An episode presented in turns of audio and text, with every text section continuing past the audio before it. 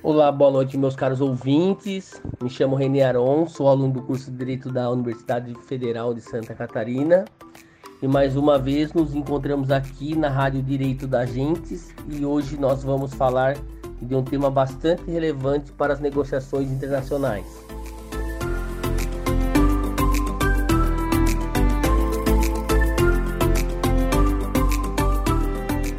Discutiremos então sobre os tratados internacionais e além disso, para que todos saibam, o podcast de hoje fará referência na aula de Direito Internacional da professora doutora Aline Beltrame de Moura, também professora da UFSC, junto comigo estarão aqui tratando do tema os discentes Adriele Souza, Cleberson Silva, Gil Santos, Sara Mosman e João Vitor, todos também estudantes de Direito da Universidade Federal de Santa Catarina. Olá, pessoal, boa noite. Eu sou a Dicente Adriele e gostaria de iniciar o nosso podcast com a seguinte questão direcionada ao Renê: O que é e como surgiram os tratados internacionais?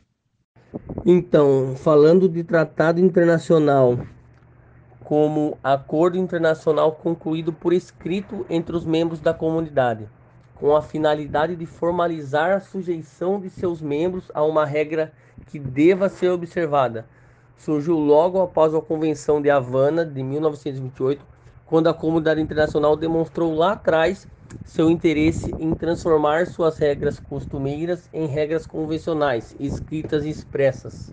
No entanto, só a partir de 1949, através da Comissão de Direito Internacional da ONU, que a comunidade internacional emitiu um projeto de alcance universal e codificado que fora só então em 1969 apresentado na Convenção de Viena e após isso ter vindo entrar em vigor lá por 27 de janeiro de 1980. Então, a gente sabe que os tratados eles podem ser acordados nas suas várias espécies e com diferentes entidades jurídicas, diferentes estados. Mas você poderia nos explicar melhor como funciona essa relação? Quais são os tipos de tratados? Se eles têm algum tipo de classificação? Sim, sim. Os tratados internacionais podem vir a ser acordados entre estados, entre estados e organizações internacionais e entre as próprias organizações internacionais. Depois, ele também pode ser do tipo bilateral, na forma de contrato.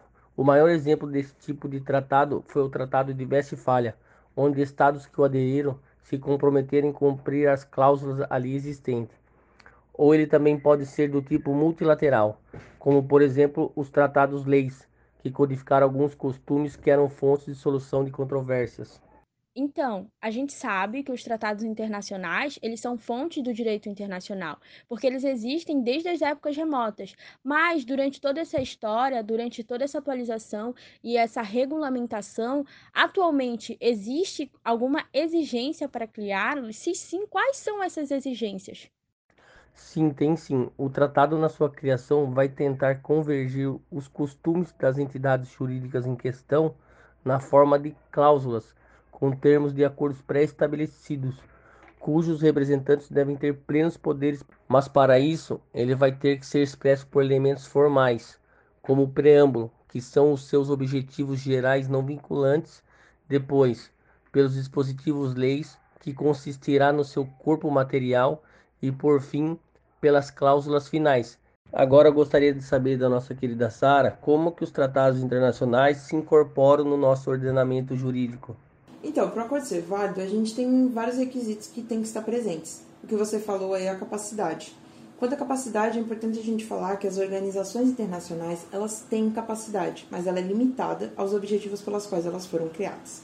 A gente ainda pode falar da figura do agente signatário, que nada mais é do que uma pessoa não habilitada. Então, todos os atos que essa pessoa pratica não têm efeito legal até que o Estado confirme, como exemplo, os chefes de Estado e de governo.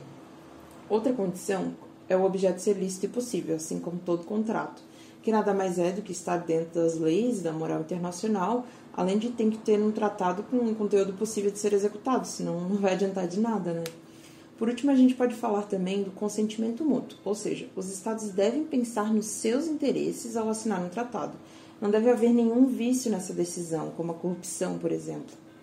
Bom, Sara, nós sabemos que um tratado é incorporado em nosso ordenamento jurídico com o auxílio de um corpo diplomático, com o auxílio de um sujeito de direito internacional público. Mas vem cá, Você poderia me explicar se tem alguma condição de validade para que os tratados sejam incorporados pelo nosso direito interno? Olha, via de regra, os tratados só vão ter efeitos entre quem contratou mesmo. Mas pode ser que um Estado depois dê consentimento para que aquele tratado seja aplicado no seu território. Ou nos casos que o tratado tem um efeito erga omnes. É, eu já vou aproveitar para falar também que um Estado contratante, em alguns contratos, quando eles são multilaterais, ou seja, tem muitos Estados envolvidos, ele pode não cumprir uma cláusula específica do contrato. Mas como assim? Ele pode não cumprir desde que isso esteja previsto nas cláusulas finais do tratado e que isso não prejudique o objetivo do tratado ou né, sejam proibidas. Então tá, mas os tratados só vão ter efeito aos estados contratantes ou algum outro estado pode vir a ser envolvido? Bem, o primeiro passo vai ser a ratificação, que nada mais é do que quando o presidente, no caso do Brasil, confia um tratado elaborado e se compromete a executá-lo. Mas não basta só essa confirmação, o tratado ainda vai ter que passar por um referendo do Congresso Nacional antes da sua ratificação definitiva. Depois disso, vai haver a expedição de uma carta de ratificação, que deve ser encaminhada ao depositário do acordo. Depois de todo esse procedimento, se o acordo for só entre dois estados, que a gente chama de bilateral, basta os dois mandarem suas cartas para que o tratado possa vigorar. Se tiver muitos outros estados envolvidos, que a gente chama de multilateral, tem um número mínimo previsto no tratado. Lembrando que esse é só o primeiro passo da entrada do tratado no direito brasileiro. Ainda há outros procedimentos. Bom, foi um prazer estar com vocês esta noite.